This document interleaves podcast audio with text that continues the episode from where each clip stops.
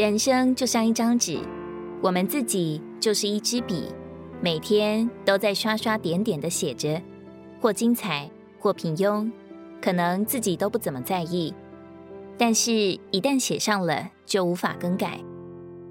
当我们走完了一生的旅程，就是该收笔的时候了。一生中所有的日子汇聚的故事，乃是我们见主时必须要交的答卷。那时，在主的面前，我们再回首，可有甜美的回忆，可有自豪的述说。我们能否蒙主称许，都是一目了然。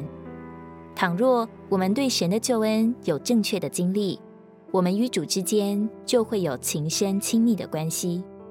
这样的生活就是一个纪念，一个回忆。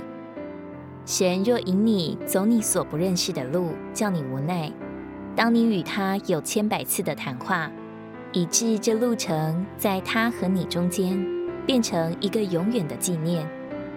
当我们与主的每一次倾心，每一次交谈，都成了我们和他之间相互的感动和永远的追忆。我们实在没有把握每一天都得胜，但是我们可以一再的竭力转向主的眷顾，或感赞，或流泪，或高歌，或叹息。